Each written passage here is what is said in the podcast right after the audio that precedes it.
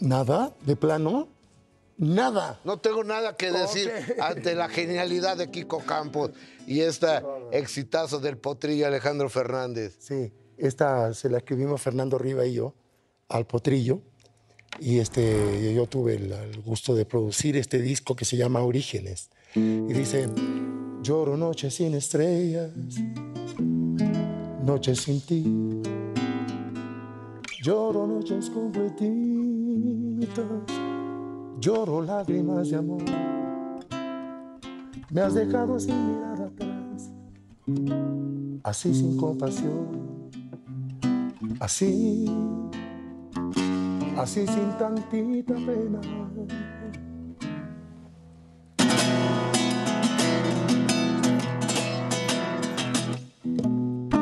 Llevas en la boca tuya todo de mí. Llevas huellas de tus besos de la piel al corazón.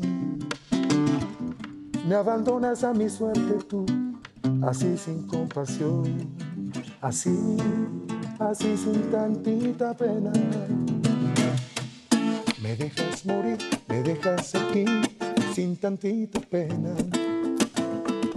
La vida te di y dejas que yo me muera sin tantita pena. Así, así, así sin tantita pena y voy a verte llorar. Sin tantita pena voy a verte llorar. Así, así, así por la misma pena. Y voy a verte llorar. Sin tantita pena. ¡Bravo! Oye, a ver, Kiko, te piden una canción, se te ocurre, llega la musa inspiradora, de repente estás echando un trago y llega la... O, o sea, ¿cómo? Pero es todo eso. Mira, el compositor, yo, por lo menos en mi caso, este, en mi caso, yo creo que yo todo el tiempo estoy como componiendo, pues. ¿Tú me entiendes? Es como tú con tu programa, todo el tiempo le estás maquinando. Sí, claro, a hacer esto, mira, ah, pues que debe hablarle a fulano, como sea, esto estaría bueno ahora. Sí. O sea, lo que vas coordinando en tu cabeza, así siempre ha funcionado mi cabeza. Todo el tiempo estoy imaginando una rola, una melodía, un estribillo, una intro, ¿me entiendes? Y, y luego voy, grabo y escribo, estoy lleno de apuntes y de cosas que escribo en servilletas, en todo lo que digo yo, ah, mira, esto que tengo de no sé qué rollo, empiezo a buscar y de repente esta es la frase que me gustaba de ese día. Fíjate. Entonces recurro también a otras cosas. ¿Por qué? Porque muchas veces escribes a petición de, y otras veces escribes porque tienes ganas de hacer una canción de tal tipo, de tal idea y ya. Oye, ¿y, y cómo es el potrillo? Como... Es una voz impresionante. Sí, sí, él es un Pero es disciplinado para grabar, Sí, para... sí, sí, sí. El potrillo es muy, muy difícil. De hecho, yo lo conocí en unas circunstancias complicadas, porque estábamos haciendo un especial eh, que se tende- tenía que hacer en Bellas Artes. Este, El de la música mexicana. Sí, claro. Que cantó Granada Alejandro, que fue una noche, sí, son, fueron una noche tre- mágica. tres horas de música. Sí, claro, una noche mágica. Y entonces eh, yo trabajé siete meses en ese proyecto de, de, este, de cómo va el arreglo. Aquí se alarga, aquí corta, aquí entra en tal parte, no es en tal parte, porque había muchos potpurrís y mucha, eso era un recorrido por toda la música mexicana del siglo XX. 50 años de música, me acuerdo. Perfecto. Sí, sí, sí, sí. Y entonces eh, eso empieza desde el- los primeros valses de hasta, hasta la, la trova yucateca y luego pasa por el primer bolero y luego por el- todo lo romántico, toda la música ranchera y conocer el arreglo y la condición, porque son todas canciones que piden mucho del cantante. Sobre todo que se trata de Alejandro Fernández, tú esperas que dé siempre lo, lo más ponchado, agudos, que se luzca como cantante, pero así aviéntate tres horas, ¿no? De mucho, mucha, mucha este, responsabilidad. Y el potrillo en eso impecable. Después de que pasó todo eso, que fue un éxito, por cierto, funcionó muy bien, ahí se intentaron muchas cosas como novedosas.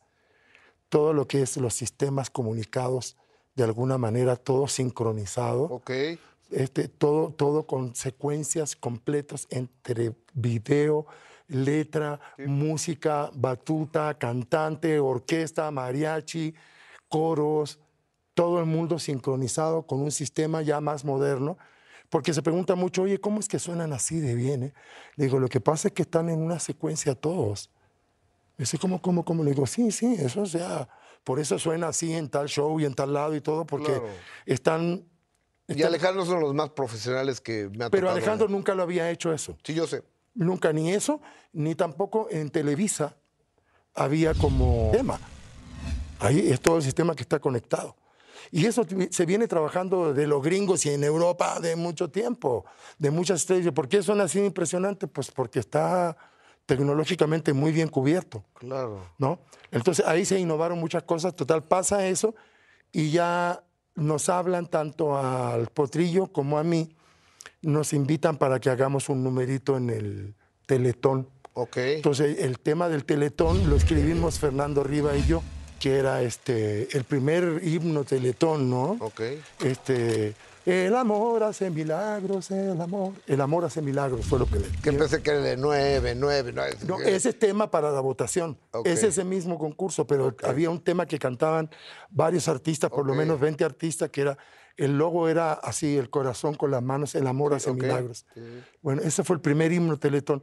Entonces, como yo había hecho eso, tenía mucha cercanía y sabían de Alejandro y nos invitan a ambos a que, participe, que participemos con Miguel Ángel Erros en ese año al El Teletón. señor Erro es uno de los productores más fregones que me ha tocado. él, pro- él produjo conocer. Bellas Artes. Él produjo Bellas Artes y nomás tiene el programa más visto de la historia de la televisión mexicana que se llama La Rosa de Guadalupe. Nomás. Saludos, don Mike. Eh, increíble, increíble. Y era, era este, ¿cómo se llamaba el personaje este de Peter Pan? ¿Sabías Este? Campanita. Sí, de- en, en Peter Pan habían unos hermanos, Juan, Ok.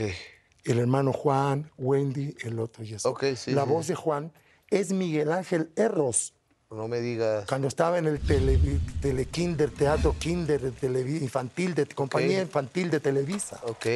Desde entonces está en Televisa el señor Erros. No, pues es un activo de la empresa, el señor ¿Qué te Erros. Le mando un saludo. al Y el éxito que tiene actualmente. Es impresionante. Esa es la otra que yo me topo mucho con eso, Gus. Yo me imagino que tú también, porque se parecen en cierta forma el estar en un periodismo de espectáculo que está tan competido. Sí, señor, sí, señor. Y por lo mismo está tan competido que luego está devaluado porque creen que cualquiera lo puede hacer. ¿Qué es lo que pasa con la composición y con la producción? Eh, y, y es que van a meter un pitido de censura, así que estoy tranquilo. Porque no cualquier p compone y no cualquier p es periodista. Entonces, así que yo- ¿estás de acuerdo? Y tanto tiempo. Porque permanecer ahí está difícil. ¿Cuánto llevas tú? ¿55 años? Como 58. Yo, me, yo 40, pero ahí vamos. Oye, amigo, Pero yo empecé muy jovencito, entonces lo que pasaba ahí es que yo rolé con toda la, la raza pesada, con toda la bandota. la bandota pesada de Garcés, de Loco, Carlos Rico, Marco Antonio Muñiz, Los Castro. Pues dale gracias que estás vivo, amigo. No, no.